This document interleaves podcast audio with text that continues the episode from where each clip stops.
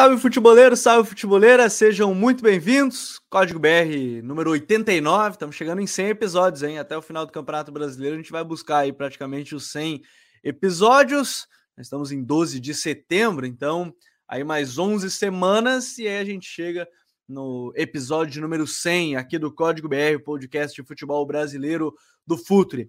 Sempre aquele pedido para você que acompanha ao vivo, acompanha em vídeo senta o dedo no like para a gente ser recomendado pelo YouTube e chegar em mais pessoas.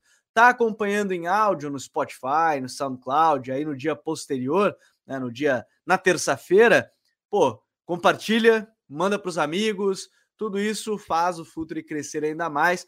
No YouTube, que a gente está batendo a marca aí dos 70 mil inscritos, estamos quase lá, falta um pouco menos de 500 inscritos, estamos chegando nos 70 mil.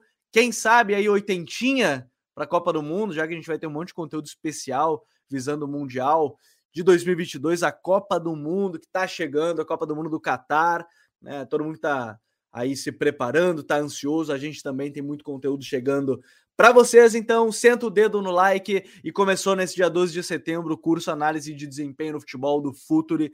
É, se você não está acompanhando ao vivo, não pode acompanhar ao vivo não, e não comprou ainda, utilize o cupom Futuri, ou utilize o cupom Código BR, Código BR, ou o cupom Conteúdo e ganhe 5% de desconto no link que está na descrição desse episódio, seja em vídeo, seja em áudio, você pode assistir a aula por um ano depois da aquisição do curso, do curso Análise e Desempenho no Futebol, para todos aqueles que têm o sonho de trabalhar dentro do futebol, para quem quer entender um pouco mais sobre a parte tática, ou até mesmo para quem, quer, quem quiser produzir conteúdo sobre análise. Então, sejam muito bem-vindos ao Código BR, edição de número 89. Você já viu na capa e vai poder responder ao longo do episódio.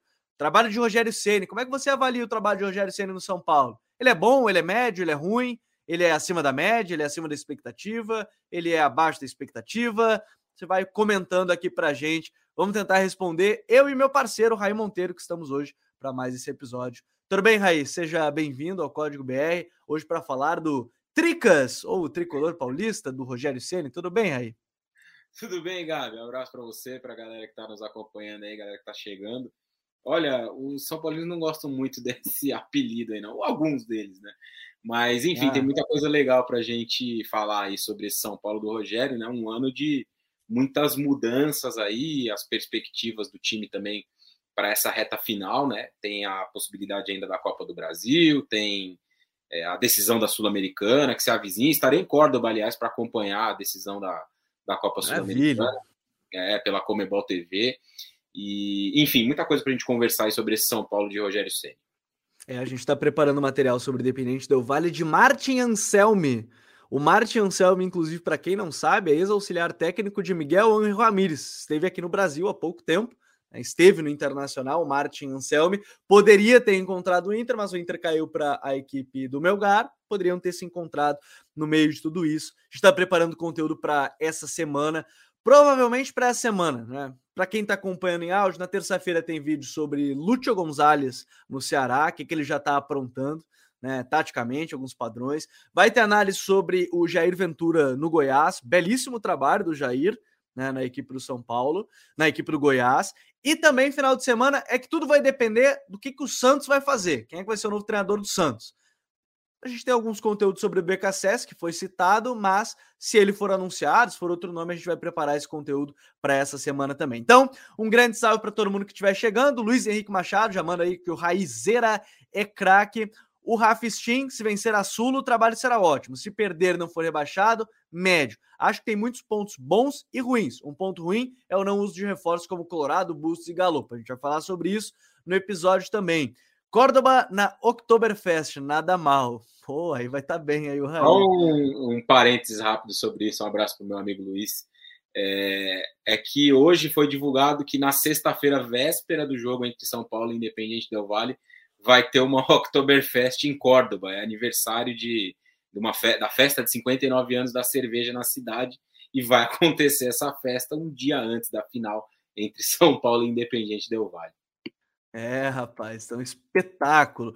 E boa garota, é isso aí, excelente trabalho dessa safra jovem de jornalistas esportivos. Júnior Tilico, mandou um parabéns para o Raí, abraço para o Júnior, seja bem-vindo. Então, seguinte, Senta o dedo no like, bora para esse papo, bora falar sobre São Paulo, sobre Rogério Ceni e ele assume na temporada de 2021, acho que é importante a gente contextualizar, né? Depois do trabalho do Hernan Crespo ser encerrado no meio do caminho, numa posição, já vi muitas é, aqueles posts de ah, é, na tal rodada, o Ceni tinha tantos pontos, tem tantos pontos, o, Hernan Crespo também, tantos pontos, o, Ceni, o Crespo foi demitido, o Ceni não, enfim, é, tem essas comparações que vão sendo realizadas e a gente vai tentar falar um pouco mais sobre isso, Raí.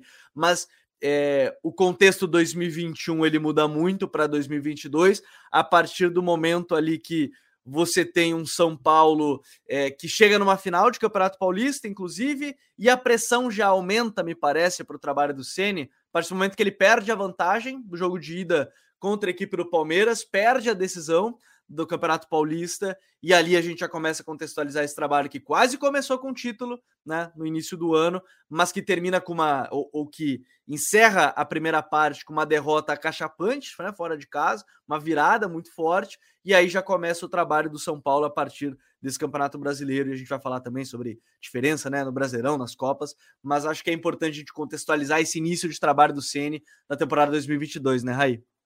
É, a gente pode olhar né, para esse início de temporada, dá, dá para fazer um recorte mesmo até o, a final do Campeonato Paulista e talvez até as duas primeiras rodadas do Campeonato Brasileiro. Né? Acho que a partir daquele jogo contra o Flamengo, que é na segunda rodada, é, há uma ruptura ali com um estilo, uma ideia do que, o, do que o Rogério queria fazer com aquele São Paulo. Quando a gente olha de novo para o Campeonato Estadual, a gente vai se lembrar que o São Paulo demorou quatro jogos, né? Demorou quatro rodadas para ganhar o seu primeiro confronto. Eu tô até olhando aqui no, no aplicativo para me lembrar, porque são muitos jogos e de cabeça não dá para lembrar de tudo.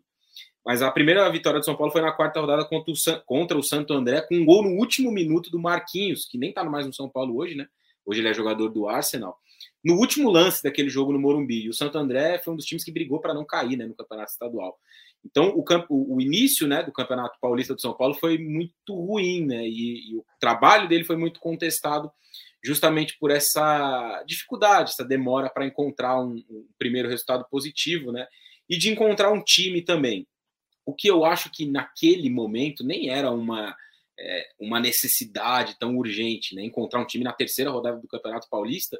Uhum. E acho também, né, que o Rogério fez ao longo do estadual um planejamento muito bem feito, bem traçado e bem executado, de dosar energias, né? Ele tinha muito claramente o time dele que ao longo da campanha foi se tornando o time titular, né? Tanto que ele come... eu me lembro, né, que o Rogério começa com um 4-3-3 na primeira rodada contra o Guarani em Campinas, com Gabriel Neves, com Rigoni, é, jogadores que ao longo da temporada perderam espaço. O Rigoni até acabou indo embora, depois o Gabriel Neves voltou a ser titular em, em, em vários jogos, né? E aquele time foi sofrendo muitas mudanças, né? O time que iniciou o Campeonato Paulista. Volpe, não está mais no São Paulo. Rafinha, Diego Costa, Léo e Reinaldo, esses todos ainda estão, né? Alisson, Gabriel Neves e Gabriel Sara. É, Sara também já foi embora, né? O Alisson foi titular ao longo daquela campanha e se tornou reserva. Rigoni, Caleri e Nicão. Esse foi o time, o primeiro São Paulo do Rogério Ceni nessa temporada. E aconteceram muitas mudanças né, nesse meio do caminho. Tem a mudança de sistema, por exemplo. No jogo contra o Santos, ele passa a jogar com aquele 4-1-3-2, né? Que é um volante Sim. mais três meias e dois atacantes. E aí a ideia do Nicão não ser um ponta, como ele foi no Atlético Paranaense, ser um segundo atacante. Só que não dá certo, porque ele tem problemas físicos. O Patrick demora muito também para encontrar uma boa condição. Hoje é um pilar do time, o Nicão hoje está machucado. Ele encontra a dupla para o estadual com Éder e Caleri. Éder e Caleri são os titulares do São Paulo no Campeonato Paulista. O Luciano não Sim. foi titular do São Paulo na campanha do Campeonato Paulista. Ele estava ele tava com muitas lesões naquele momento Sim, né, de início de temporada. Ele passou por muitos problemas físicos no começo do ano. Né? O meio tinha Alisson, é, tinha o Nestor o Pablo o Nestor. Pablo, né? Maia era, Pablo Maia era o primeiro, né? Pablo Maia se tornou muito por conta das lesões também do Luan, que não conseguiu voltar, não conseguiu voltar e está até hoje sem conseguir voltar, né? Ele jogou algumas partidas ali, mas ficou de fora. Então ele foi ao longo do, do, daquela campanha é, moldando aquele time. Arboleda e Diego Costa na zaga, zaga com linha de quatro, né? Tinha a, a história de Rafinha e Reinaldo não podem jogar juntos foi muitas vezes batido nessa tecla, né? E aí ele tinha as duplas de laterais. Quando jogava Rafinha, jogava o Wellington. Quando jogava Reinaldo, jogava Igor Vinícius. E hoje é assim, num sistema diferente. E teve também, né, ainda nesse balanço do início lá da temporada, muitas vezes o Rogério batendo na, na tecla, eu me lembro muito dessas entrevistas, né? É, e, e, dizendo que ele não ia jogar com três zagueiros, não ia jogar com três zagueiros, não ia jogar com três zagueiros, porque é, essa formatação né, dos três zagueiros, é, isso é algo muito presente na história recente do São Paulo, né, de conquistas principalmente. São Paulo ganhou Libertadores Mundial e três brasileiros, jogando com três zagueiros. Né? São Paulo ganhou o Campeonato Paulista depois de muito tempo, voltou a ser campeão, jogando com três zagueiros. Então, até pelo elenco não ser tão diferente, é claro que alguns jogadores chegaram e tal, mas em relação àquele que com o Crespo tinha ganhado o Campeonato Paulista um ano antes, ficou muito esse questionamento, né? Pô, Rogério, você não vai jogar com três zagueiros, não vai jogar com três zagueiros, não vai jogar com três zagueiros. E ele foi resistindo, né, é, a essa possibilidade até que no jogo contra o Juventude, na Copa do Brasil, jogo de volta, ele começa a usar três zagueiros e vai inserindo aos poucos e aí vira o sistema é, principal do time. Mas eu acho que a gente ainda vai chegar lá, né, nessa parte dos três zagueiros, a gente vai avançar ainda mais. Mas para fechar a situação do campeonato estadual, né? O São Paulo encontrou uma forma de jogar ali a partir desse 4-1-3-2 com essas peças que a gente citou, né, do meio para frente, e fez um, um, estadual muito bom até a primeira a primeira decisão. Quando a final se forma, São Paulo e Palmeiras, é, obviamente São Paulo não era favorito para ganhar o título, porque o Palmeiras vinha de uma disputa de mundial, é, era o melhor time do, do futebol paulista, ainda acho que seja, né? Vai ganhar muito provavelmente o Campeonato Brasileiro. Mas aí, quando você consegue uma final com um, um, primeiro jogo, né? Uma vitória com tanta autoridade como foi aquela primeira partida no Morumbi, os 3 a 1 você é, é, é, impossível não criar né, no torcedor a expectativa, a esperança de ser campeão. E no jogo da volta você é tão facilmente batido como São Paulo foi, né? 4 a 0 com uma facilidade gigantesca. Ali ficou uma primeira uma primeira impressão ruim do trabalho do Rogério. Pô, foi bem aqui no estadual, começou mal, equilibrou, chegou na final e não conseguiu fechar o título. Perdeu uma final que para muita gente estava tava ganha pelo que foi o primeiro jogo, mas era uma final muito difícil, né? Porque enfrentar o Palmeiras nunca é fácil. Acho que a impressão final acabou é, do campeonato estadual sendo mais negativa do que de fato a campanha.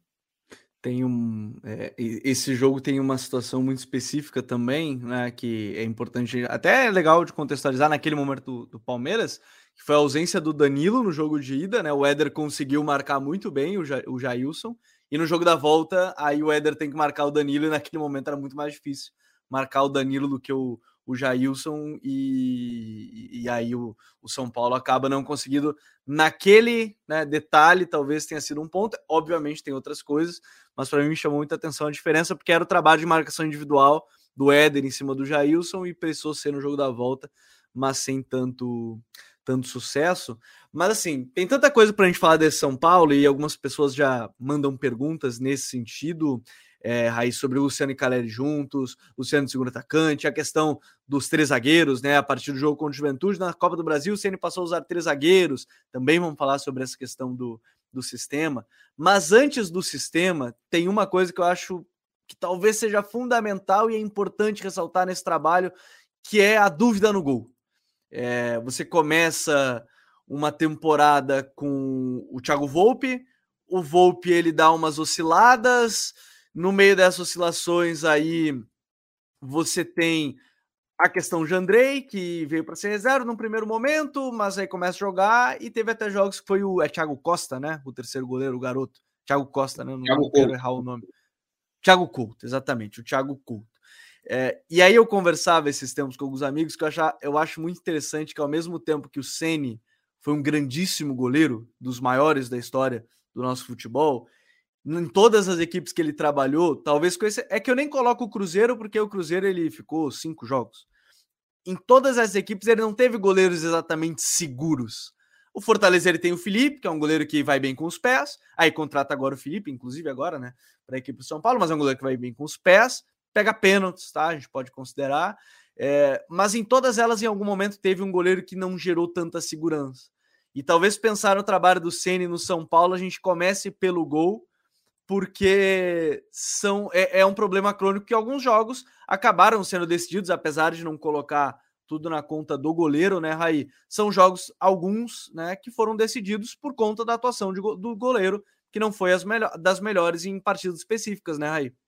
Pois é, na primeira passagem do Rogério no São Paulo, ele contratou o Sidão para ser goleiro do São Paulo, né? Ah, é, tinha o Sidão, tinha esquecido do Sidão é. também, que era também para usar os pés, né, com qualidade. Pois é, né? Só que ele não era um goleiro tão bom assim debaixo das traves. E acho que isso foi um problema que ficou bastante claro aí ao longo da passagem dele pelo São Paulo, né? É, é, um tópico e tanto esse dos goleiros. O Rogério foi perguntado ontem sobre isso, eu até achei interessante a resposta dele, né? Ele fala que, essa, que os dois goleiros que ele tem são muito bons, né? O Jandrei e o, e o, e o Felipe Alves, né? Mas que a questão do time que não ganha os títulos ou que não tem uma sequência de vitórias, né? É, acaba fazendo com que o goleiro muitas vezes fique com a. A gente tem uma impressão do, da atuação que é, do nível que ele não tem, enfim, é, é, óbvio que ele não vai expor ou dizer, ah, meus goleiros são fracos realmente tal. E é, o que eu acho que seja o problema do São Paulo. São Paulo não tem grandes goleiros. Né? Isso não é uma questão de hoje, já tem algum tempo. Quem flertou mais com essa passar essa segurança foi o Volpe em um determinado momento, mas isso rapidamente passou, né? E na temporada passada, por exemplo, ele é uma peça vital nas duas eliminações do São Paulo nas Copas. Ele falha nos dois jogos contra o Palmeiras na Libertadores, ele falha nos dois jogos contra o Fortaleza na Copa do Brasil. Inclusive, um deles, o São Paulo vencia por 2 a 0 no Morumbi. Ele falha nos dois gols de empate, uma fração de poucos minutos ali do Fortaleza. Né? O São Paulo ganhava o jogo até os 38 do segundo tempo, Sim. em duas falhas do Volpe, o Fortaleza empata o jogo. Contra o Palmeiras é uma história semelhante. O São Paulo vencia a ida das quartas de final né, da Libertadores. Ele falha numa falta do Patrick de Paula e no jogo da volta ele falha no primeiro gol do Rafael Veiga e o São Paulo acaba sendo eliminado naquela ocasião. Não estou dizendo que é só isso, né? Tem um conjunto ali, o Palmeiras foi muito superior naquela segunda eliminatória, em que ele conseguiu eliminar, é, deixar o São Paulo para trás. E o Fortaleza, idem no segundo jogo também, amassou o São Paulo. Mas é um aspecto. E aí eu acho que ali, né, se criou um, um ambiente muito negativo para que ele permanecesse no clube. Ele até ficou mais um tempo, né? Ganhou o campeonato estadual com ganhou o campeonato estadual com o próprio Crespo né, no ano passado, e nesse ano saiu jogando esses primeiros jogos que eu citei do São Paulo. Ele foi titular, foi titular contra o Guarani, foi titular contra o Bragantino, que foi o segundo ou terceiro jogo. Os três primeiros jogos ele jogou. E aí ficou, acabou ficando nele uma coisa que é muito, meio curiosa, né? Coisa muito de torcedor isso, né? Que o, o Volpe era o goleiro que tomava golaços, só tomava golaços. E realmente no começo do ano ele tomou muitos gols bonitos, né? Contra o Guarani ele tomou um golaço, contra o Bragantino foi mais uns dois, e aí ele ficou com esse negócio de que ele era o goleiro que tomava golaços. E aí o Rogério opta pelo Jandrei no jogo contra o Ituano, né, no Campeonato Paulista. E o Jandrei estreia pegando um pênalti. O jogo foi 0 a 0 no Morumbi. Foi um dos jogos que o São Paulo não ganhou ali nos, entre os primeiros, né? E o Jandrei pega um pênalti, estreia ali com, uma expectativa. Poucas pessoas conheciam o Jandrei, ele não teve nenhuma passagem destacada no futebol brasileiro, jogou no Atlético Paranaense, foi reserva no Santos, jogou na Chapecoense, mas nunca foi um goleiro que chamou muita atenção, né? E aí ficou ali, pô, aquele negócio, ah, talvez tenha surgido um cara bom aí, estreou bem e tal, pegando um pênalti, e ele foi caminhando até razoavelmente, né, na, na disputa ali do campeonato estadual, não teve falhas muito é, grandes nessa disputa, nem na final contra o Palmeiras, acho que nenhum dos gols tenha sido uma responsabilidade dele ou algo do tipo, e chamava atenção, ou ainda chama, que eu acho que esse é um aspecto positivo que tem o Jandrei, né, a qualidade da saída para o jogo. Né? Ele tem uma boa reposição, ele encaixa bons lançamentos, boas inversões, mas no gol, de fato, ele deixa muito a desejar, né? Ele é um goleiro instável, ele é um goleiro inseguro, ele é um goleiro que não faz grandes defesas. É, tem falhas aí em jogos também capitais contra o Atlético Goianiense, né? A ida da Sul-Americana, que foi a última vez em que ele foi titular, tem essa questão. Alguns atribuem esse momento ruim dele à lesão que ele teve no jogo contra o Fluminense, que foi uma lesão na uhum. coluna, uhum. né, nas costas. Para alguns, ele não tem mais confiança, desde então não tem confiança, né, para se chocar, para sair do gol. Eu não acredito muito que seja isso, mas é uma opção, né? E ele se tornou reserva desde então, e foi nesse momento, né, dessa lesão contra o Fluminense, que vem, ao, vem ao, aos jogos o Thiago Couto, só que ele tomou muitos gols, né? Ele tomou ali, acho que nove gols em três jogos. Acho que e, é, e o jogo que ele faz é o jogo contra o Inter, né? Acho muitas, é muitas. 2x2, depois é o 3x3. É, exatamente. Os jogos contra o Inter, aquele foi 3x3, né, no Beira Rio. Isso, 3x3. Tem duas falhas dele, ele faz um pênalti. É, então tem ali muitos momentos de instabilidade, né? O Rogério elogia muito ele, diz que é um goleiro jovem, que tem muita qualidade, principalmente na saída para o jogo, mas em campo ele ainda não demonstrou. É, também tem a pressão, de fato ele é um cara muito jovem, não teve muitas oportunidades. Acho que ele merece ainda o benefício da dúvida, porque entrou num cenário muito complicado. Ele entrou ali nos mata-matas e tal, para ter que resolver e É, na Copa do Brasil ele até foi uma figura importante no jogo contra o América, né? Ele faz e pega um pênalti no jogo da ida que São Paulo ganha por 1 a 0. Depois no jogo da volta já é o Jandrei no empate em 2 a 2, né? E o Felipe Alves vem nessa circunstância, acho que dá para a gente dizer assim, né? Emergencial de, pô, tô sem um goleiro titular. E surpreendeu, né? Porque não chegaram a falar nada e de repente surgiu quase que o nome dele, assim, meio que no dia quase da contratação, né? Exato, foi. Eu me lembro que eu estava no Morumbi esse dia trabalhando, foi exatamente no dia do jogo contra o América Mineiro. É o, o jogo da ida da Copa do Brasil. Né? São Paulo vence por 1 a 0 um gol do Luciano. E nesse jogo o Thiago Couto pegou um pênalti. E eu estava lá na zona mista, coletiva ali depois do jogo, né? E o Rogério foi perguntado sobre essa questão do goleiro. E a primeira informação do, do Felipe Alves é do Eduardo Eduardo Rodrigues, se não me engano é o nome dele, do uhum. Globoesporte.com é, que é muito bom repórter, ele é setorista do São Paulo. E, e eu lembro que ele estava lá do lado, né? A gente estava ali na sala de imprensa e ele estava no computador ali, né? E aí alguém brincou com ele, né? Falou, tá, é, você tá com a informação do goleiro, né? Ele desconversou e coisa de dois ou três minutos depois ele publicou e subiu, apareceu no celular ali a notificação, né? São Paulo negocia com Felipe Alves tal. Foi perguntado para o Rogério sobre isso na entrevista e ele desconversou como ele sempre faz em relação a reforços, né? Contratação. Sempre que aparece um jogador, o Galopo, por exemplo, estava contratado já. Tinha sido anunciado, ah, o Galopo não. O Bustos é, também, eu acho, ele falou que nem tinha visto, não tinha falado é. nada. É. Não, não vi, não sei. No outro dia o cara é anunciado, mas é uma opção dele, enfim. E ele desconversou e tal, e no outro dia o São Paulo anunciou o Felipe Alves, né? Foi contratado junto ao Fortaleza, e ele já estreou. Eu lembro que esse jogo contra o América foi numa quinta, ele foi anunciado na, na sexta, apresentado no sábado e jogou domingo contra o Atlético Paranaense é, na Arena da Baixada, é a estreia dele. É um jogo também que ele faz e pega um pênalti, depois ele toma um outro gol também de pênalti, São Paulo perde o jogo por 1 a 0 Mas também não foi um goleiro que em nenhum momento demonstrou segurança e tal. Em resumo, né, eu acho que para a próxima temporada esse é um aspecto muito sensível que o São Paulo vai ter que, vai ter que é, olhar e, e, fazer uma escolha. É, o São Paulo gastou algum dinheiro esse ano, é, que eu acho muito discutível, a contratação do Galopo, por exemplo. Não estou falando sobre a qualidade do jogador. São Paulo pagou muito caro no Galopo, um jogador de quase 50 milhões de reais. Ele pode ser um bom jogador, né? Até acho que ele ainda não teve possibilidade de mostrar a qualidade dele. Chegou no meio da temporada, tem uma adaptação ao novo país, a um futebol diferente, a, ao estilo, modelo de jogo né, do treinador, e ele está ali se esforçando para tentar se adaptar. Mas o São Paulo, por exemplo, contrata pagando muito caro um jogador que nesse momento vai ser um reserva, vai ser pouco utilizado, vai entrar esporadicamente, embora tenha feito um gol de pênalti importante na classificação contra o Atlético Goianiense, e talvez não ataque uma posição fundamental que é a do gol. O São Paulo precisa de um goleiro mais confiável para 2023 para os objetivos em que ele vai tentar é, disputar. É, e assim, aí a gente sai do gol e eu acho que esses problemas provavelmente só vão, obviamente, só vão ser resolvidos na próxima temporada. A janela tá fechada, né? Alguns comentários aqui. O Erasmo, por exemplo, diz que o Felipe Alves é um ótimo goleiro na opinião dele, mas tem problemas extra-campo. O Pedro Vitor ainda comentou, né? O São Paulo tá numa crise e aparentemente tenta opções mais baratas, como o Felipe Alves, que se não me engano era reserva do Ju e ainda não passa tanta confiança, fora os 35 anos. E um tema que a gente vai entrar daqui a pouquinho, que o Rafa Stein mandou, que é porque o time de São Paulo, mesmo tendo ótimas peças individuais na defesa, exceto o goleiro, Diego Miranda na sobra. Diego Miranda, não Diego Miranda, Diego. Diego Carlos, né? Miranda na sobra, Arboleda, Ferrarese, Léo, de terceiro Diego zagueiro, Costa. Igor. Isso, Diego Costa.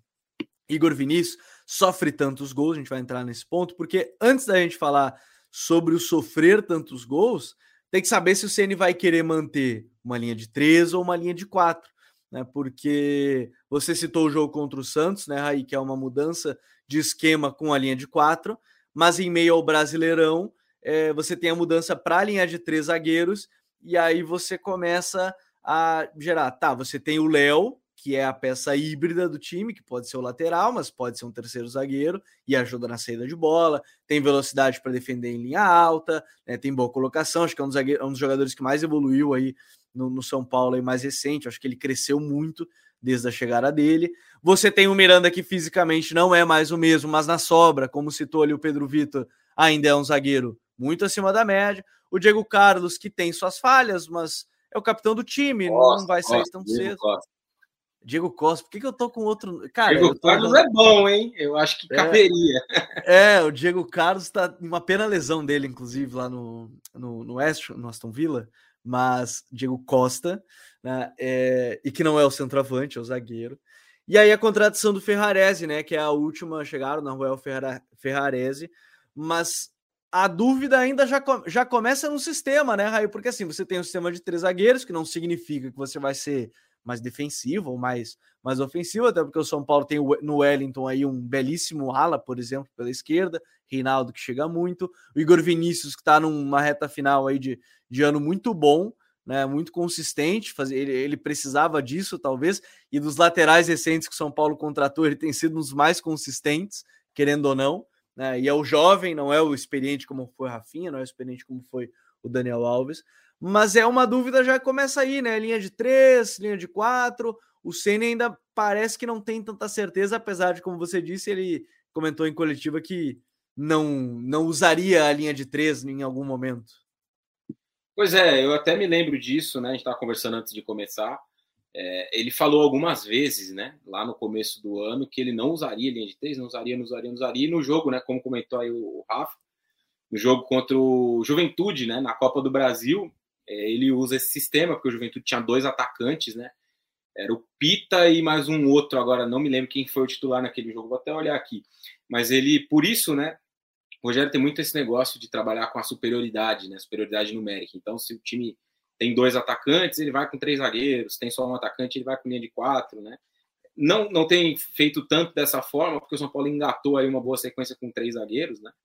Ganhou um padrão e tal, e aí ele acabou optando por uma manutenção maior, né, acho que dá para dizer assim, desse sistema mesmo, é, trabalhando muito essa questão, às vezes linha de três, às vezes linha de quatro, era o Vitor Gabriel, o outro atacante do Juventude uhum. é, então ele faz pela primeira vez naquele jogo, né, e eu, é, é, claro que agora talvez seja um pouco mais fácil falar isso, né, porque o sistema com três encaixou e o time fez vários bons jogos aí em sequência jogando dessa forma, mas se você olhar para as peças né, que o São Paulo tem disponíveis de uma forma geral, você vai interpretar que o sistema com três zagueiros é aquele que talvez vai fazer, vai poder fazer esse time render mais e melhor. São Paulo não tem jogadores de velocidade, São Paulo não tem pontas. Né? Tanto que na disputa do Campeonato Paulista, né, que a gente falou aqui agora há pouco, usava aquele 4-1-3-2, né, que é um, uhum. quase um desenho de um losango no meio-campo. Não é como o do Flamengo, por exemplo, né, mas é um, um Esses dois parecido. caras do lado são um pouquinho mais adiantados. Exatamente, né? Não, não chega a formar de fato é um, um, desenho de um losango ali. Mas eram meias, né? Pelos lados. Era o Alisson e era o Igor Gomes. Caras que abriam corredor para os laterais passarem, que trabalhavam triangulações, infiltrações, enfim. Por não ter esses jogadores de velocidade, é mais difícil você jogar num 4-3-3, num 4-2-3-1, porque invariavelmente você não vai ter esse cara para colocar pelo lado. Quem que você vai colocar ali do lado para acelerar o jogo? Não tem essa posição. São Paulo não tem esse jogador. Tanto que foi um dos, dos principais pedidos e que não foi atendido né, pela direção na janela de transferências. Né? Um ponto, um ponto, um ponto. Falou-se muito no Soteudo e acabou não sendo concretizado esse negócio. São Paulo ficou sem esse ponta e a, a opção acabou sendo por um outro tipo de sistema.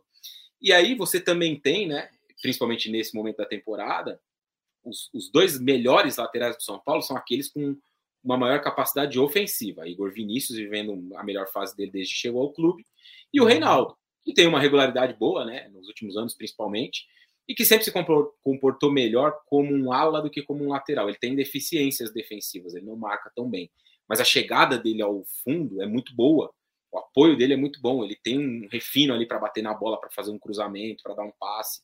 Tanto que ele tem muitas assistências né, nessa, nessa passagem dele pelo São Paulo. Então, é, olhando para as características gerais, né, casava mais você fazer essa escolha por um sistema é, com três zagueiros, né, e a capacidade de sair jogando também. Porque tem uma coisa é, interessante sobre os zagueiros. Né? Quando você olha para o plantel do São Paulo, você vai ter o Arboleda como um nome unânime, né? ele é muito bom zagueiro, agora está machucado. Ele volta aí, quando? Até é importante, né? Ele volta mais para a reta final. Agora eu não sei se ele joga. Só ano que vem.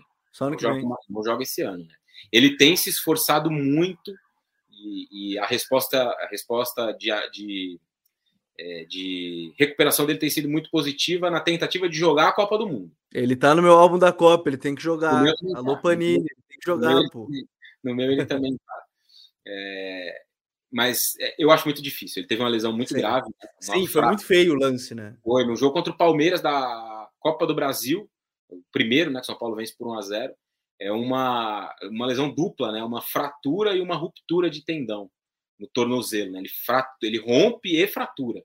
Então Sim. é uma lesão muito grave, né? Com expectativa de quase um ano fora. Ele vai tentar se recuperar em seis meses, mais ou menos, para jogar a Copa do Mundo. Eu torço para que ele consiga se recuperar, para realizar o sonho dele de jogar a Copa, mas acho muito difícil que isso aconteça. E aí, as outras posições da zaga, né? Você olha, Diego Costa sempre foi um jogador muito contestado é, pela torcida, né? A torcida não tem muita paciência com os jogadores da base, essa é a realidade. E aí depois eles viram titulares no Real Madrid, titulares no Manchester United. e aí o torcedor fica lá, é, como diz o torcedor, né? Made in Cotia, eles gostam de falar, gostam de escrever no Twitter. Nunca critiquei. Mas aí quando o cara tá aqui, ele não presta, é ruim, como abrindo só um parênteses rápido, aproveitando o comentário do nosso amigo Três Pontos aí, Tiagão, tava falando com ele hoje à tarde até. O homem tá empolgado, tá? Thiagão tá ansioso, tá contando, tá contando os dias aí para ir para Guayaquil acompanhar o Atlético na final da Libertadores. É, o, o, que estão fazendo com o Igor Gomes, por exemplo, nesse momento, né? Eu até acho que ele não tem jogado bem, tem oscilado e tal, mas acho que tá um, tá um pouco demais. Mas esse é um ponto, né? Para falar sobre a questão dos, dos, jogadores da base e do, mais especificamente do Diego Costa. Sempre foi uma dúvida, então você não tinha uma certeza. O Miranda é um jogador já de 37 para 38 anos, ele não tem mais a mesma capacidade física, a mesma potência, a mesma velocidade, só rende jogando como uma sobra no clássico de ontem, né, São Paulo jogou com linha de quatro, ele até foi bem, jogando como uma dupla, né, ele e o Ferrarese, com o Luizão ali mais próximo, mas era um lateral, o Luizão, improvisado. E, e, e, você tem o Miranda, então, 38 anos, e tem o Léo, né, que, foi um jogador, que é um jogador, na minha visão, muito, muito bom, muito bom o Léo, principalmente para construir, ele é um zagueiro com muita capacidade de construção, e que evoluiu muito, é, evoluiu no jogo aéreo, evoluiu nos, nos, duelos, ele evoluiu bastante nos últimos anos, mas ele também não é valorizado, não sei eu porquê, mesmo fazendo aí muitas partidas com regularidade, né, e muito bem na maioria das vezes. Então havia ali uma dúvida grande, né? Você tem um zagueiro absoluto, Arboleda, mas os outros dois, para a maioria das pessoas, ah, tá, não presta. E aí você tem nesse ano um crescimento muito grande do Diego, que se tornou não só titular, mas o capitão do time, né? Mesmo uhum. muito jovem erra e tudo mais, ele é novo, tem 21 anos, vai oscilar, é natural. Mas eu acho que ele cresceu muito como personalidade, principalmente dentro de campo, né? Isso é o que eu acho mais, mais legal, assim, de observar a evolução do Diego. O Arboleda, né? Que é um titular e tal, mas está machucado nesse momento, então o Miranda em alguns momentos, e o Léo. Formou-se ali um trio, né?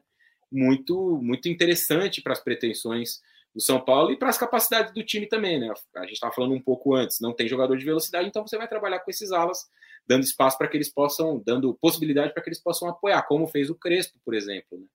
Aí agora chegou o Ferrarese, que são poucos jogos, né? Acho que esse foi o terceiro ou quarto jogo dele como titular, quarto ou quinto. Né?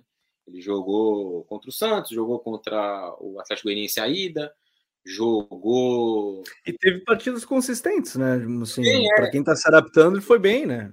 Era exatamente isso que eu ia falar. Ele fez bons jogos, aí, então ele pinta como alguém que pode aí brigar por uma posição na próxima temporada, né? Com, com, com o Léo, com o próprio Diego, com o Arboleda em algum momento. Eu tenho a sensação, apenas uma sensação, de que o Miranda não vai renovar o seu contrato, o contrato dele acaba no final desse ano. E aí o São Paulo vai ter quatro zagueiros, né? mais o, o Beraldo, provavelmente, que é um garoto da base. O Luizão não vai ficar no São Paulo. O, isso é uma informação que eu tenho. É, o Luizão está muito próximo de, de fechar com o futebol inglês. Tem duas equipes aí muito, muito que desejam muito contar com ele, né? O Fulham e o West Ham. É, ele deve fechar o contrato aí nas próximas semanas, nos próximos meses. É, não vai haver uma renovação dele com o São Paulo, né? A pedida dele, não chegaram a um acordo ele vai sair de graça. São Paulo vai perder esse jogador para a próxima temporada. Foi titular ontem no clássico, jogando como lateral esquerdo, né? Então, vão, São Paulo vai ter esses quatro zagueiros: Diego, Arboleda, Léo e o Ferrarese, mais o Beraldo, que é um, um, jogador das categorias de base, que tem jogado até é, na seleção, acho que foi sub-20 nessa seleção que foi convocada. Sub-20, sub-20, sub-20. Ele estava no grupo dessa seleção sub-20. É, o bom prospecto, inclusive o Beraldo aí, que é um garoto que vale ficar de olho né? É, Para quem acompanhou mais o trabalho do Alex, inclusive, é, é, o zagueiro que ajuda muito na construção, zagueiro, zagueiro bom, bom zagueiro, vale ficar de olho, né? Agora para sequência, não só da, da temporada, provavelmente da, da temporada que vem. E aí você tem um, um, um São Paulo que eu deixo eu mandar um abraço antes para o Thiago do Três Pontos, porque ele mandou uma que eu, eu tive que dar uma risada interna, mas é que ele está empolgado, né? Ele falou assim: do Igor Gomes, se ele encaixaria junto ao Fernandinho e ao Terans no Mundial contra o Real Madrid. Obrigado e boa noite. Esse boa noite para mim diz tudo. Valeu aí, o Tiagão, do canal Três Pontos. É, e ainda o Eza Gomes, papo tático, botou. Se não acha que toda dificuldade do Senna, ou seja, de outro treinador, é o que eles encontram no São Paulo, dependendo do ambiente, a evolução é mais árdua. Eu, eu até acho que tem um, o Ceni tem um fator em relação aos outros que a, ele ainda serve mais de escudo também, ele tem um pouco mais de respaldo de maneira geral no São Paulo do que qualquer outro treinador. Né? ele, ele não tem talvez a chave do clube, mas o Ceni pode chegar na coletiva e falar várias coisas sobre o São Paulo que não vão. É, se fosse qualquer outro treinador que não fosse tão ídolo na história de São Paulo, poderia tomar porrada até não dar mais, e o Ceni consegue ainda catalisar um pouco isso, traz para ele e, e tá tudo certo. Uh, mas eu aproveito para pedir para quem está acompanhando Deixa aquele like que é bem importante para a gente alcançar mais pessoas aqui no Código BR, edição 89. E Raí, é, a gente fala de um, de um time que eu acho que tem dois pontos importantes. Um ataque que cria, né? Abraço para o Vilmar Gomes, que já chegou sentando o dedo no like, então abraço para o Vilmar, valeu. É um time que cria, mas não faz gols apesar de ter jogos que fez muitos gols, né? A gente citou agora o São Paulo e Inter 3 a 3 e não era o time titular do São Paulo, né? Era um time misto para reserva, diga-se de passagem. Mas o São Paulo não é um time que não cria chance. Eu, para mim, marcou muito é, a entrevista do Mano Menezes com o Kleber Machado. Eu sempre digo porque eu achei muito interessante a entrevista do Mano com o Kleber. É, o Mano, para quem busca assim, conteúdos, eu acho que ele tem dado boas entrevistas, até as coletivas, inclusive, têm sido interessantes. Apesar de ter muita marca de ah, o Mano Menezes e tal, acho que as entrevistas dele têm tido bastante conteúdo de maneira geral. Que para ele, treinador diferente na fase ofensiva eram dois. Ele falava do Diniz e do Ceni.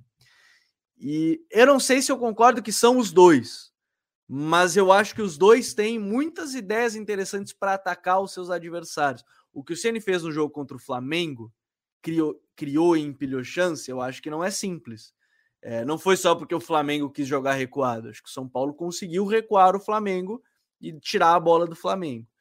Mas o time, de maneira geral, apesar do toca no Caleri que é gol, na, a, a, musiquinha para o Caleri, Raí, é um time que, nesse momento, nos últimos nove jogos, estava até confirmando, são quatro derrotas, duas vitórias e três empates. É um time que até desses últimos jogos fez gols nesses jogos, com exceção da derrota para o Santos e da derrota para o Fortaleza, mas é um time que cria muito mais do que faz os seus gols, né, Raí? É, eu até tinha um levantamento até o jogo contra o Atlético Goianiense. Você falou em algum código BR é. sobre isso? São Paulo tinha naqueles três, nos três jogos contra Santos, Fortaleza, os dois pelo Campeonato Brasileiro, duas derrotas, 1 a 0 e 1 a 0. E Flamengo pela Copa do Brasil, 3 a 1, que foram três jogos seguidos, né? Domingo, quarta e domingo. Antes do primeiro jogo contra o Atlético Goianiense pela Copa Sul-Americana, eu fiz esse levantamento porque eu trabalhei na transmissão do, desse jogo, né, na Comebol TV, nos dois jogos. São Paulo tinha, nesses três confrontos, 59 finalizações e um gol em três é jogos. Uma média de arredondando aí, né? 20 finalizações por jogo e um gol marcado em 270 minutos, que foi o gol contra o Flamengo do Nestor, já no segundo tempo, quando o jogo já estava 2 a 0 Então, de fato, há uma questão aí de, de criar e não converter que eu não consigo encontrar uma resposta. Sendo bem sincero, não acho que seja falta de Porque qualidade. assim, o jogo contra o jogo contra o Flamengo, né, Raí, tem o quê? Três bolas na trave, boas defesas do Santos então, assim, às vezes é até difícil, né, culpar só, ah, o ataque não conseguiu criar quando você tem uma pitada de azar e o goleiro adversário que era muito bom, por exemplo. É, nesses três jogos, o, os goleiros é, adversários foram os eleitos, né, os melhores em campo. O, o, João Paulo, no Santos 1, São Paulo 0. O Fernando Miguel no São Paulo 0, Fortaleza 1. E o Santos no Flamengo 3, São Paulo 1 no Morumbi também foi eleito melhor em campo, né? Então não há uma, eu, pelo menos eu acho, né, que não há uma resposta para essa questão. É um misto ali de coisas, de uma ausência de tranquilidade, uma finalização ruim, um momento do time que não era bom naqueles jogos. Não há ali um, acho que não há só uma explicação para tentar é, trazer aqui um, para explicar como o São Paulo perdeu tantos gols nesses jogos, por exemplo, ou como o time tem uma ineficiência ofensiva tão grande, né, em alguns momentos nesses jogos foi assim. No jogo contra o, o jogo contra o Atlético Goianiense, a volta, né, da Copa Sul-Americana, por exemplo, o primeiro tempo poderia ter acabado 3 a 0 para o São Paulo tranquilamente. São Paulo finalizou 15 ou 16 vezes no primeiro tempo. Várias defesas, bola na trave, bola passando na frente do gol. Então acho que não há uma explicação e não acho que seja é, aquela que muitas vezes as pessoas olham, né, quando tem um número negativo, que é a ausência de qualidade. Não acho que seja essa a questão. O Calera é um bom finalizador, né? No começo do campeonato ali, nas primeiras rodadas em que ele foi artilheiro do campeonato, ele até tinha um índice né, grande de, de finalizações ali, né? Gols por finalização. gols que viravam finalização já. Exato, né? Uma finalização, finalização que virava um gol, no caso. É, um, um, toque na bola, então a, a, a movimentação corporal dele ali, né? Alguém até fez uma análise do, do, dos gols do Caleri, não me lembro agora quem foi que fez, mas mostrando isso, né? Que ele era um cara que ele olhava, se, se colocava, finalizava e gol. Luciano é um bom finalizador também, enfim. Acho que não tem uma só explicação, mas é um, foi um problema em algum momento da temporada e pode voltar a ser também, né? A temporada ainda tem um jogo muito decisivo para o São Paulo, que é uma final, que Sim. não é só o título, só entre aspas, o título é muito importante, mas a grana, é uma vaga na Libertadores do ano que vem, é, enfim, tem muita coisa em jogo, né? Que não só, entre aspas, o título. E tem uma reta de final de Campeonato Brasileiro onde o time também precisa se recuperar, porque o brasileiro não é bom, e esse brasileiro não é bom passa muito pelos, pelos gols perdidos ou pela dificuldade de fechar jogos em, em vários momentos ao longo dessa temporada. Dois recados importantes, você pode botar, tá vendo aqui na quem tá olhando a aba de comentários, tem uma enquetezinha rolando que é justamente o título do episódio, a capa do episódio, que é como você avalia o trabalho do Rogério Ceni. Bom, médio, ruim, por enquanto aí vocês podem ir votando, deixar ali a sua, sua opção. E até outros pontos o Thiago botou assim: será que o Mano não quis dizer mais sobre a capacidade de manipular blocos baixos através de mecanismos? Porque assim, se tu parar a pensar é por aí mesmo. Sim, eu acho que foi, acho não, foi sobre isso, mas é a minha, eu nem discordo dos dois, talvez, aí eu tenho que pensar um pouco mais, por isso que eu falei, talvez eu não concorde com o Mano, porque eu tenho que puxar na memória, talvez eu ache mais treinadores, mas eu achei muito interessante a fala dele, de que para ele o Ceni e o Diniz são os mais diferentes, e aí ele cita do Diniz algo que ele, Mano Menezes, conseguiu anular do Diniz sem precisar muito esforço, que é, ele citou a questão dos volantes baixarem, os zagueiros abrirem os volantes saírem ao lado do goleiro, que o Mano não teve muita dificuldade para marcar, porque a marcação do Mano é mais por zona. Agora, se a gente puxar na memória, pegar até o próprio São Paulo, mas aí é o São Paulo do Crespo.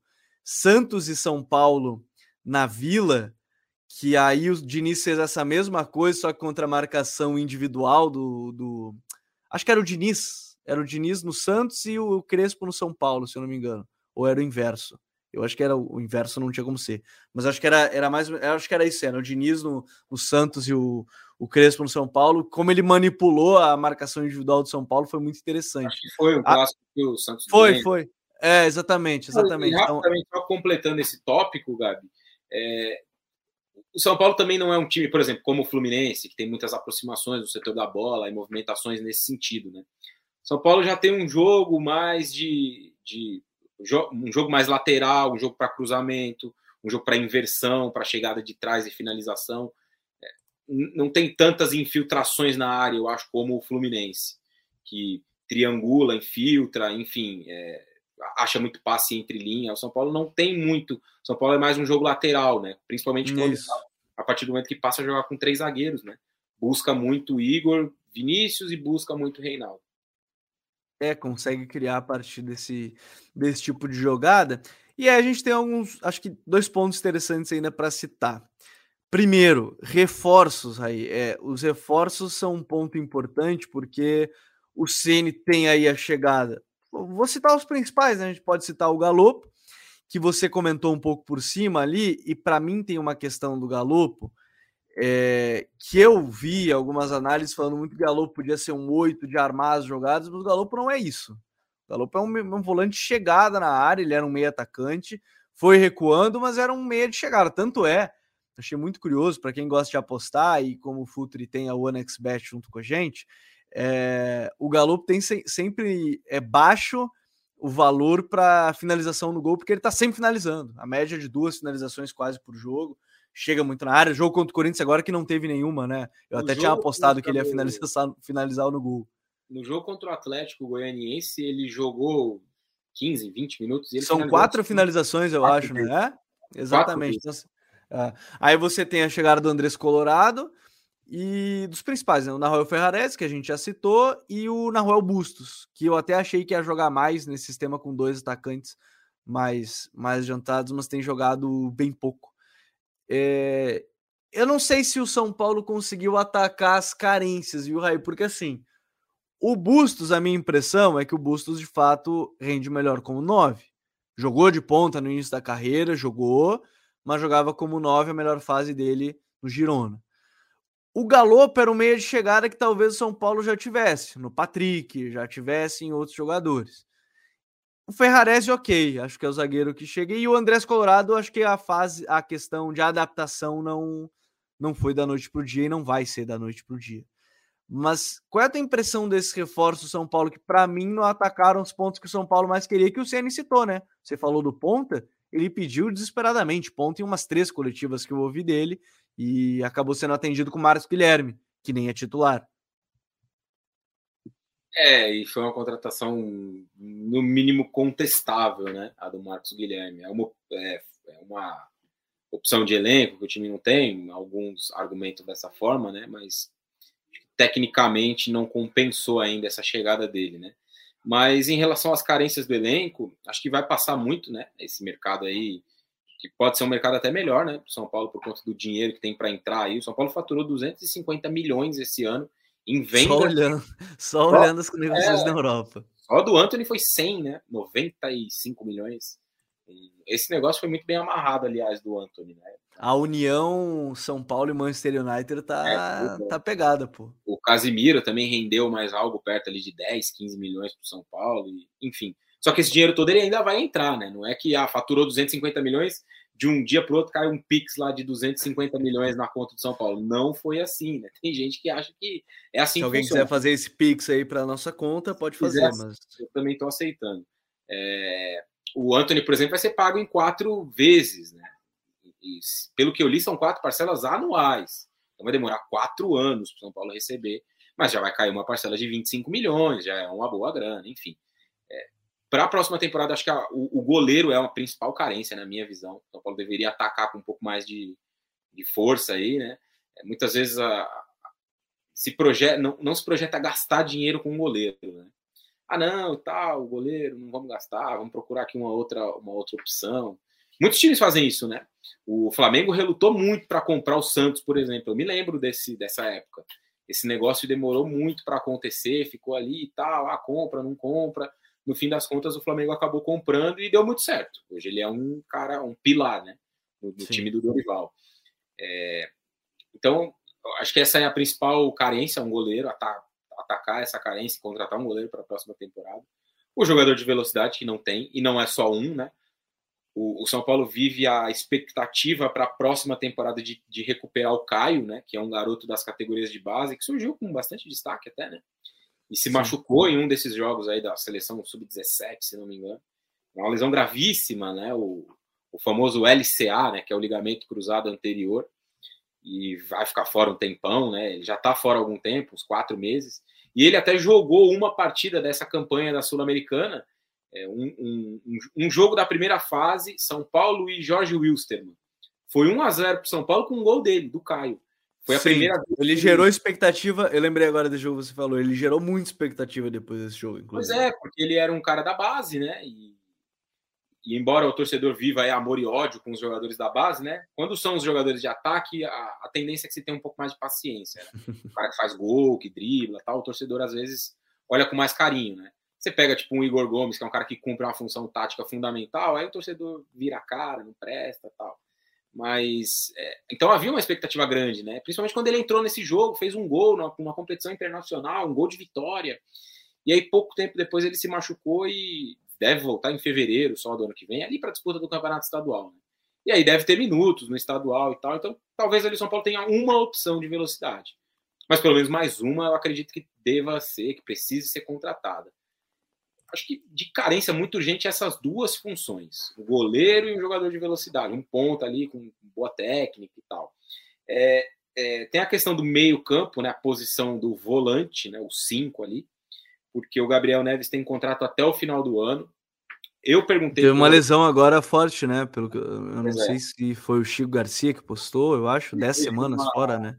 Teve uma lesão no ligamento o joelho, no jogo contra o Atlético Goianiense. Ele não deve jogar a final da Sul-Americana e, e, ele tem contrato só até o final do ano.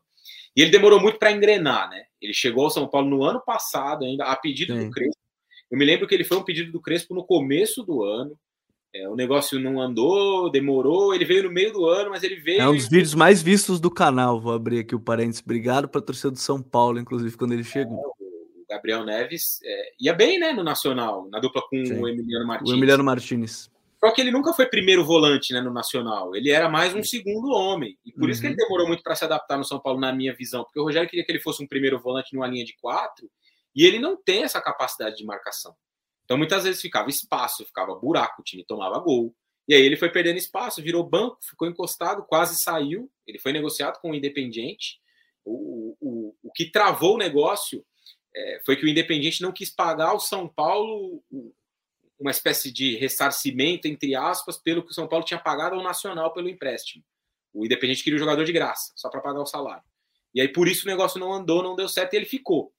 E ficou, ficou, ficou. Teve uma oportunidade aqui, outra ali e tal. E o grande ponto de virada do Gabriel Neves é a semana dos dois jogos contra o Palmeiras. Um pelo Campeonato Brasileiro e o outro pela Copa do Brasil. São Paulo ganhou um, perdeu o outro, mas foi muito melhor que o Palmeiras nos dois. Um, o que o São Paulo perdeu é o jogo da virada em dois minutos, que vencia por 1 a 0 até os 44 do primeiro do segundo tempo, e o outro jogo é da Copa do Brasil. Naquele jogo, como primeiro volante, num sistema com três zagueiros, ele jogou muito bem. Não só no, no sentido da marcação, mas com muita capacidade de saída para o jogo. E ali ele cresceu, foi ganhando minutos, ganhando minutos, se tornou um titular absoluto do time nesse cenário de jogos de mais proposta, de mais posse de bola. Em jogos em que o time precisava marcar mais, eu até acho que o Pablo Maia seja uma melhor opção. Mas tudo isso para dizer que o Gabriel Neves é um jogador que vai ter o seu contrato vencido agora, no final do ano. Eu perguntei para o Rogério, numa entrevista coletiva, se o Gabriel Neves seria um jogador que ele pediria para a permanência para a próxima uhum. temporada, e ele desconversou, disse que passava por é, direção, dinheiro, que o time não tinha dinheiro e tal. A sensação que eu tenho é que ele não vai ficar. É, o São Paulo não vai fazer um esforço para contratar o jogador, porque ele tem um passe caro e tal. E o São Paulo tem, além do Pablo Maia, a expectativa de recuperar o Luan. Então pode ser que tente aí um negócio com um volante, uma coisa de ocasião, uma possibilidade mais barata. É, mas olhando muito é, rapidamente assim as outras opções, atacantes tem ali dois centroavantes, Caleri e o, e o Bustos, tem o Luciano, que é um titular absoluto. É, Para o meio campo, você tem ali os jogadores de mais força, né? Patrick, Alisson, Igor Gomes, que também tem contrato acabando agora no começo do ano que vem o Nestor é o armador do time, o Galopo, na minha leitura, é o cara que pode ser um, um cara para brigar por essa vaga, né? Do 10 ali naquele 4-1-3-2, ou como um terceiro homem no sistema com três zagueiros e três volantes, três homens de meio. Só Mas, um detalhe, ó, o, o Roger Guimarães e o Leonardo Alves estavam acompanhando a live do nosso parceiro André Hernan estava entrevistando o Carlos Belmonte, que confirmou que o Gabriel Neves vai ficar, só para a gente completar ah, aí o que você legal. falava. É uma... Valeu aí para nossa audiência, abraço para o Anderna. Já é uma, uma notícia aí boa, né? Então, pelo que eu vejo aí, né, de opções, é mais ou menos isso aí que o São Paulo tem. Com o Gabriel Neves ficando, vai ter tem três jogadores para a posição dos cinco, é, tem ali oito, né? Pode ser Patrick, pode ser Alisson, pode ser. O Patrick até acho que é mais um, um cara para chegar mais próximo da área, né? Mais um segundo atacante até. É, tem Igor Gomes, se ficar, tem Galopo, tem Nestor que joga naquela. O Thales é um garoto da base que cresceu bastante também nos jogos em que pôde atuar. Nas laterais tem opções, no ataque também, enfim. Acho que tem opções legais. E só sobre o, o, o Rafa aí, que disse que Aqui, Neves tem muito comentário, então. Ele disse que discorda, que o Neves tem muita pegada de marcação sim, e Colorado, então, era só o melhor marcador do campeonato colombiano. Ele saiu, o time dele passou a ter uma das piores defesas. Antes de tu falar, eu só vou botar um. Eu, eu, eu, assim, eu acho que o Neves tinha, mas não exatamente o que o Raí queria falar. Porque assim, o Neves podia subir pressão, mas ele deixava muito espaço atrás. Quem ele cobria não... ele era o Emiliano Martinez. Ele não é o cara que desarma ali, que limpa isso, a Ele vai pressionar, vai ajudar ali, isso eu concordo. Agora. E essa cinco... questão, o Rafa e todo mundo também que, que acompanha a gente, é, foi o Rogério que disse na entrevista coletiva, quando eu perguntei para ele da diferença dos dois, por, da, do crescimento do Gabriel Neves, ele falou: o Neves é um volante de passe. Quando eu preciso de um jogador de mais marcação, eu vou ter o Pablo Maia. Repare que nos jogos em que, principalmente São Paulo joga com a linha de quatro, é, joga o Pablo Maia. É difícil o Neves jogar numa linha de quatro, à frente de uma linha de quatro. O Rogério falou sobre isso. Ele marca menos, com três tem mais cobertura e tal, porque ele dá muito espaço. Mas para o passe ele é muito bom, ele tem a dinâmica, gira bem a bola de um lado para o outro.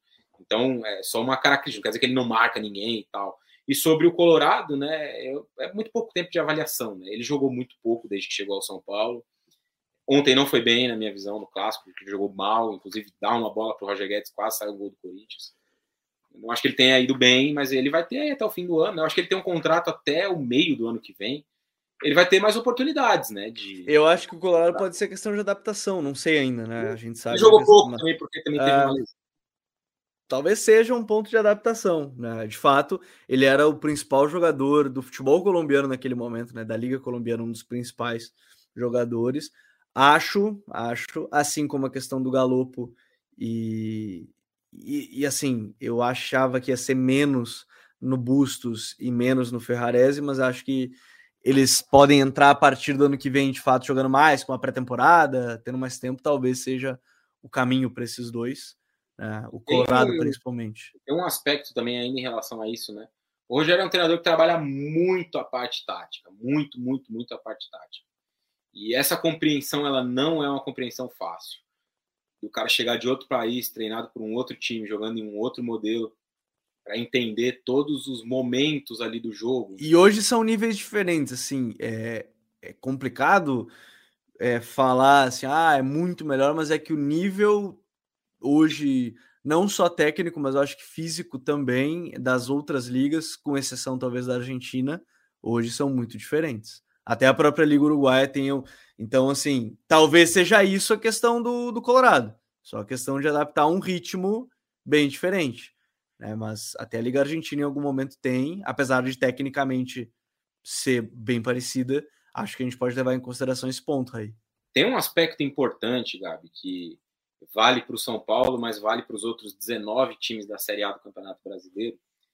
Quando o Campeonato Brasileiro acabar nessa, nessa temporada, né, aqueles que vão subir e tal, é, os times vão ter um período de quase 70 dias até o início das competições na temporada que vem, né, 2023. O Campeonato Brasileiro, se não me engano, acaba dia 11 de novembro, né, é a última rodada do Campeonato Isso. Brasileiro.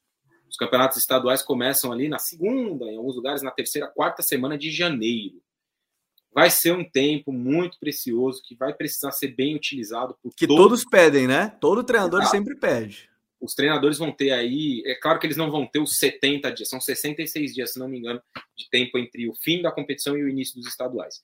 Vai ter o mês de férias e tal, mas os clubes vão ter ali 35, 40 dias de, de pré-temporada. Uma coisa que eles não têm, reclamam e até acho que reclamam com razão. Eu acho que não vai haver desculpa no começo do ano que vem, ao longo do ano que vem, para poder fazer reclamações como algumas que a gente vê nesse ano. Da falta de possibilidade de treinar é, diferentes situações de jogo, de treinar bola parada, de dar condicionamento físico para os jogadores. Acho que essa desculpa não vai poder ser usada nesse, nesse no, no próximo ano, na próxima temporada vai haver um tempo importante que vai precisar ser bem usado também, né? Porque não adianta você ter aí 50 dias para trabalhar se você não souber Sim. trabalhar. Não vai adiantar de nada. E os clubes, né, as direções vão ter que ter aí também uma, uma, uma capacidade grande de, de fazer escolhas, né? Porque não adianta você dar esses 40 dias para o cara e na terceira rodada do estadual mandar ele embora. Então, tem que ter um planejamento firme, bem pensado, para poder fazer um. arrancar bem na próxima temporada. Todos os times com os mínimos recursos aí, né? Que vão brigar por coisas interessantes, Libertadores e tal, vão ter essa possibilidade. Então, se você olha hoje rapidamente para os grandes. Palmeiras tem o Abel renovado durante bastante tempo. O Inter renovou recentemente com o Mano. São Paulo renovou recentemente com o Rogério. Me parece que o Diniz vai permanecer no Fluminense. O Flamengo é sempre uma dúvida, né? O Dorival está fazendo um excelente trabalho, mas se ele não ganhar as duas Copas, ele provavelmente não vai ficar. A realidade é essa. Né? É possível Sim. até que ganhando uma ele não fique, por conta do, da gestão ruim que tem o Flamengo hoje. É, quem mais ali que está na parte de cima. Mas eu acho que desse aí, o Cuca que confirmou que fica, né? Ele disse em coletiva que fica. Tem que ficar, porque o, o objetivo dele era treinar a seleção brasileira. Não me parece que. Não me, já não me parecia que ele era uma opção, número um. E não me parece, depois também desse retorno desastrado dele, é, eu também acho. Ele vá se tornar uma opção número um. Então, entre os principais ali, o Atlético Paranaense tem uma questão, né? O Felipão disse que vai parar, mas há uma tendência que ele mantenha alguém da comissão dele, né? É, hoje é o Paulo Turra, né? O auxiliar. Não sei se seria o. Mas o Atlético, pelo menos, segue um norte dos treinadores, acho que com exceção de um ou outro, assim, todos seguem um norte meio parecido. Tem uma, uma pequena direção ali. Então, né, é. nesse, nesse rápido panorama aqui, vários times encaminhados aí com seus treinadores para manutenção de trabalho para tentar ter uma coisa mais interessante na próxima temporada. Por exemplo, o Cruzeiro do Pesolano eu acho que vai ser legal de ver jogar com alguns reforços. Fez uma bela Série B. É... Agora, tem outros que não tem direção. O Santos, por exemplo, mandou mais um treinador embora. Vai contratar quem? Como? Com quais é, expectativas? E o Vasco? Ah, segundo o GE, é BKSS mesmo que acabou é, de anunciar a saída do, vem, do Será que sabem o que é o BKSS? pois Bom, é. O BKSS é um treinador bastante peculiar aí. E eu acho ele bom técnico. É bom ali... treinador, mas pelo que já ouvi, é difícil de lidar. O problema é. é. esse. Ele é um pouco parecido com o cara com o qual ele foi auxiliar durante muito tempo, né? De quem ele foi auxiliar durante muito tempo. É o São Paulo. O Jorge Sampaoli. Né? É, quem mais aqui, rapidamente, pensando? É, o Botafogo fica com o Luiz Castro, o Corinthians é, tem a dúvida tá. do Vitor Pereira, né? Mas, tipo assim, a maioria. Vitor Pereira eu acho que não vai ficar no Corinthians. Tem, pois tem é. Sensação Aí a gente pode ter uma mudança, talvez, no, no Fortaleza, né? A questão do Voivoda, se vai permanecer ou não. Então, Mas é um clube já bem estruturado, acho que é, fazer, exatamente. até perguntaram, até perguntaram, se o, o, Rafa fez uma pergunta boa que eu acho que é, é que leva em consideração o que você estava falando, que é ele, o que é melhor, e botou entre parênteses ou menos pior, ter uma pré-temporada maior ou um calendário mais espaçado com intervalos maiores. É, o mundo ideal é os dois, mas coisas. se for escolher, mas se for escolher, eu acho que um calendário mais espaçado. Sem dúvida. Um calendário mais espaçado porque vai te ajudar no todo. É, o é. calendário do jeito que é, é o que faz o São Paulo jogar com o time reserva contra o Corinthians. Não porque pé. não tem problema jogar com o time titular quarta e domingo na Europa, que alguém vai usar essa comparação mas o a diferença de, de semanas que você tem jogo quarta e domingo na Europa em relação ao Brasil é esse é o problema. Que eu acho que é o ponto que o Rafa cita. E é uma coisa que, que, essa temporada eles estão experimentando lá, porque por conta da Copa o calendário é. europeu também é chatado. E eles estão dando porrada até não dar mais. As críticas são muito fortes quanto a isso. Toda semana então... agora tem jogo. Essa semana, semana passada teve Champions, essa semana tem Champions. Na semana. Vão ser oito semanas de. Oito? Não, seis semanas de Champions em nove semanas. A única semana que não teve foi a primeira ali, né? Quando começou é, o campeonato, campeonato europeu, final de semana e final de semana. Semana cheia. O resto teve jogo toda a semana. Né? Então, eles também estão experimentando esse panorama. Esse, essa questão vai ser muito importante para a próxima temporada. Não errar nesse planejamento. E olha um, um, um outro exemplo, né? Negativo. O Vasco. Olha o que o Vasco está fazendo na disputa da Série B esse ano. É. O Vasco tá brincando de fazer escolhas ruins, de fazer escolhas ruins. Os adversários estão chegando. O Londrina tá um ponto. O Sport ganhou agora há pouco do Bahia, tá dois pontos atrás. Faltam oito rodadas para acabar a Série B. E o Vasco tá ali, troca de treinador, traz treinador que nunca foi treinador, é, fica sem treinador. O Vasco ficou a seis rodadas agora há pouco, sem treinador. E nas então, primeiras duas falaram que tinha que ficar o Faro, porque estava bem, e depois começaram a dizer que não. Então, Manteve o Zé são... Ricardo durante muito tempo, ah. quando estava muito claro de que aquele trabalho não caminharia, e não caminharia, e não caminhou, e ele foi demitido. Então, esse planejamento vai ser muito importante para todos. Né? Acho que a gente abriu aqui um pouco mais do que era o tema em relação ao São Paulo, né? mas é, um, é algo que vale para o São Paulo, que vai permanecer, né? vai manter o seu treinador, porque ele também é um escudo para uma diretoria muito ruim, é, e vai e, e, e, a partir dele vai haver ali uma planejamento, né, para fazer uma próxima temporada com poucos reforços, né? Acho que originalmente antes da gente entrar nessa viagem, que a gente estava falando de reforços, né? É, em resumo, para voltar ao tema, é, eu acho que São Paulo vai contratar pouco na próxima janela, dois ou três jogadores no máximo. Ah. E para a gente tentar fechar, depois de tanto debate, eu estava olhando a enquete aqui, 60% dos votos disseram que o trabalho do CN eles avaliam como bom. É, e eu tô fazendo esse. A gente está fazendo esse episódio hoje porque é muito simples a gente pegar, se não passar da Copa do Brasil e não ganhar o título, começar a dizer que foi ruim o trabalho. O Ceni falou sobre isso na última coletiva dele, né? É, se eu não ganhar, eu saio, ou algo nesse sentido. É, na verdade, tinham perguntado para ele, a... depois que ele passou pelo Ceará, se não me engano, qual era a avaliação que ele fazia do trabalho dele. E ele disse: a avaliação vai ser feita no final do ano. Se ganhar uma taça, vai ser muito bom. Se não ganhar nenhuma, vai ser razoável. Se brigar para não cair, vai ser ruim. É, a... É, o que ele quis dizer ali, né, que vai depender do resultado. É, no final das contas, última... isso é o que acontece, né? Infelizmente, mas é pois isso é. que acontece. Nessa última, o que ele falou, né? Foi uma, até uma resposta mais longa que ele deu e tal. Que muita gente interpretou mal ali, né? Que achou que ele estava bravo e tal. Não foi, ele foi perguntado. Foi uma pergunta, achei até, até achei uma pergunta muito inteligente, né? Que contextualizou ali várias questões do ano, que ele tocou em várias feridas do São Paulo, e ele só fez isso porque ele é o maior ídolo da história do São Paulo, né? É, ele pode, tá... né? É isso que a gente falou, né? Ele pode. O Ceni consegue falou lá da, da piscina que não tinha água e tal. Então ele escancarou vários problemas é, internos do São Paulo. E aí o, o, o rapaz que perguntou, não, não, sei o nome dele, ele fez essa contextualização, né? E falou, perguntou para o Rogério, qual o, você acha que é a sua importância hoje no São Paulo, o tamanho da sua importância? E aí ele falou sobre várias coisas, desde a época que ele que ele morou lá debaixo da arquibancada, quando ele jogava na base, ele ganhou muita coisa, viveu momentos também muito ruins e tal. E aí no final ele falou isso: se alguém acha que eu sou o problema, no final do ano, se eu não entregar o título da Copa Sul-Americana, eu abro mão da minha multa se quiserem me mandar embora. Isso. Ele não, ele não disse que ele vai embora se não for campeão, que é, não foi nada disso, né? Às vezes as pessoas pegam um corte e interpretam, né? Ouça a resposta inteira. Que foi isso que ele disse. Que se não for campeão, ele abre mão da multa deles, quiserem mandar ele embora. Não é que ele não vai ficar se não for campeão. Ele vai permanecer, creio eu, que de qualquer forma. E acho que assim a gente pode mais ou menos avaliar. O pessoal avalia como bom. Eu, eu não considero o trabalho melhor do mundo, mas é um trabalho. Bom. Eu não... É bom. Bom. bom.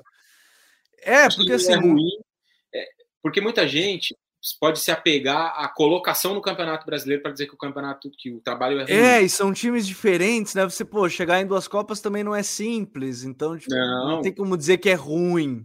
São Paulo até agora, Gabi, jogou todos os jogos da temporada brasileira. Todos. Pois é, chegou na final do Paulista, né? Claro. Na final do Paulista, ele está vivo na semifinal da Copa do Brasil. Eu acho que não vai passar, mas ele vai ficar a dois jogos de completar a Copa do Brasil. Vai jogar os 38 do brasileiro. E na Copa Continental que ele disputou, ele chegou Jogou até a final. Todas. Não, então, as 14. Todos os jogos que ele poderia ter jogado na temporada, eu nem sei quantos são, ele só não vai ter jogado provavelmente dois, que são as finais da Copa do Brasil. É, e o, sobre o Campeonato Brasileiro, São Paulo tem muito menos ponto do que desempenho no campeonato. Teve muitos jogos em que o São Paulo jogou muito bem e não conseguiu vencer. Isso é um problema. É, se o time cair para a segunda divisão, eu não acho que vai acontecer, mas se caísse, por exemplo, né? Lá no quando acabar, acabar o campeonato, ninguém vai falar, ah, não, caiu, mas jogou bem o campeonato. Não, caiu. Mas eu acho que dá para fazer essa ponderação para avaliar o trabalho no fim do campeonato. Vai acabar ali em décimo, nono, décimo primeiro, décimo segundo. Pô, 38 rodadas aqui. É, hoje eu acho que o São Paulo tem 13 empates ou 12 empates, um negócio assim. Desses 11. São 13 empates. Desses três empates, teve aí, no mínimo, uma metade em que o São Paulo jogou para vencer e não conseguiu. Não conseguiu fechar o jogo, tomou um gol no final, falhou no momento decisivo. Curitiba fora, Goiás em casa, Corinthians em Itaquera, vencia, fez um ótimo primeiro tempo, tomou um empate no segundo. Goiás tomou o gol no último minuto. Curitiba fez um ótimo primeiro tempo, tomou o um empate na, na, reta final, na parte final do jogo no segundo. É, tem aí tropeços que você olha e fala, pô, o time jogou bem, mas não conseguiu vencer. É, acho que a avaliação do trabalho ela precisa levar em consideração esses aspectos. É, e eu só quero trazer esse comentário aqui do Vilmar Gomes também, que mandou várias mensagens, obrigado ao Vilmar. Vou colocar para você a mesma coisa, colocação que escrevi na live do Tirone do Arnaldo, outros dois parceiraços.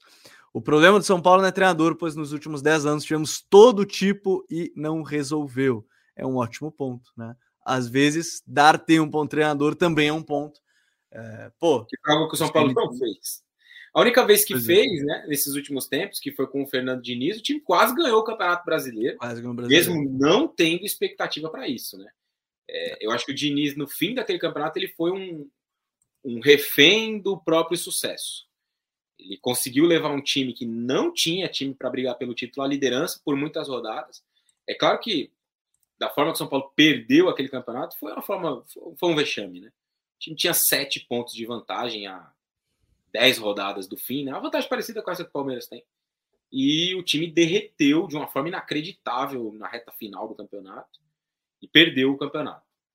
A partir da virada do ano ali, né? Esse campeonato foi aquele da pandemia que 20, 20 acabou em 21. 20, isso. É, então. É, um bom exemplo aí é o Flamengo, né? Não tinha tanta expectativa. O Dorival colocou nas duas finais, ou praticamente, né? Uma tá na, tá na semi da contra São Paulo né? mas aí a final da Libertadores e está sendo criticado por conta do brasileiro. Pois é, o Fábio, Gabi, até mandou uma mensagem ali legal, a gente acabou nem falando sobre isso, né? Ele não é... pegou início, vai depois, e o São Paulo não ter jogado de bola parada e gerar contra-ataques jogar de bola parada. É, essa questão da bola parada é um fato curioso, né? Eu até tinha feito um levantamento também, também para a transmissão lá do jogo contra o Atlético Goianiense, é, o São Paulo tinha 24 escanteios ali naqueles três jogos anteriores e tinha gerado uma finalização a partir desses 20, 24 escanteios. De fato, é muito pouco, né? É, muito, muito pouco o São Paulo conseguiu criar a partir de bola parada nessa temporada. Acho que é um problema que vai ter que ser trabalhado para o próximo ano, né? Não é bom Sim. o trabalho da bola parada. Eu não sei se a qualidade do trabalho não é boa, eu não posso dizer isso porque eu não vejo treinamento, ninguém vê, né? Mas ou se é uma questão de execução ali na hora do jogo e tal. Acho que a bola parada defensiva é melhor do que a ofensiva. A forma que o São Paulo consegue trabalhar é, os, os, as marcações individuais ali na bola parada defensiva, ela é melhor do que a parada ofensiva. Mas é um fato que precisa evoluir. Eu me lembro de ter lido uma matéria do André Almeida, se não me engano. É, na época que o Rogério treinava o Fortaleza, ele contratou um profissional de fora do país, se não me engano, para trabalhar só bola parada. E ali, naquele recorte, né, depois disso, o Fortaleza teve um crescimento muito grande de gols de bola parada. Pode ser uma, uma opção para a próxima temporada. Fica de curiosidade, tinha o um período, acho que foi 2018, 2019, o Liverpool tinha um treinador de bolas de bola de lateral, não de bolas paradas, de lateral. Gerou, se eu não me engano, seis, sete gols né, é, da, da, da equipe do Liverpool naquela temporada por uma cobrança de lateral né? É, é, um número bastante considerável. Bom, como o, o Fábio chegou, acho que eu já dou esse recado também importante, como ele chegou por agora.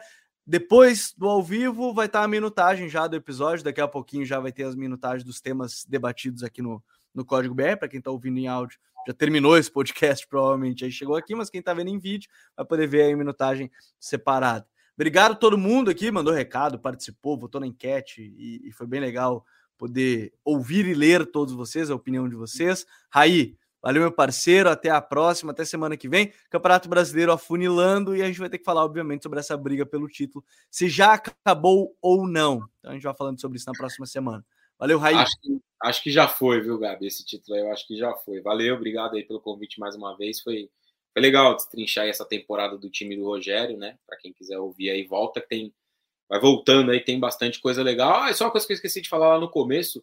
Muito boa a vinheta nova aí do nosso código BR. Gostou, gostou. Responsável aí, ficou muito, muito bem feito. Dom Felipe Borim, nosso editor, chefe de artes, um homem à máquina, né? Um homem à máquina, artista.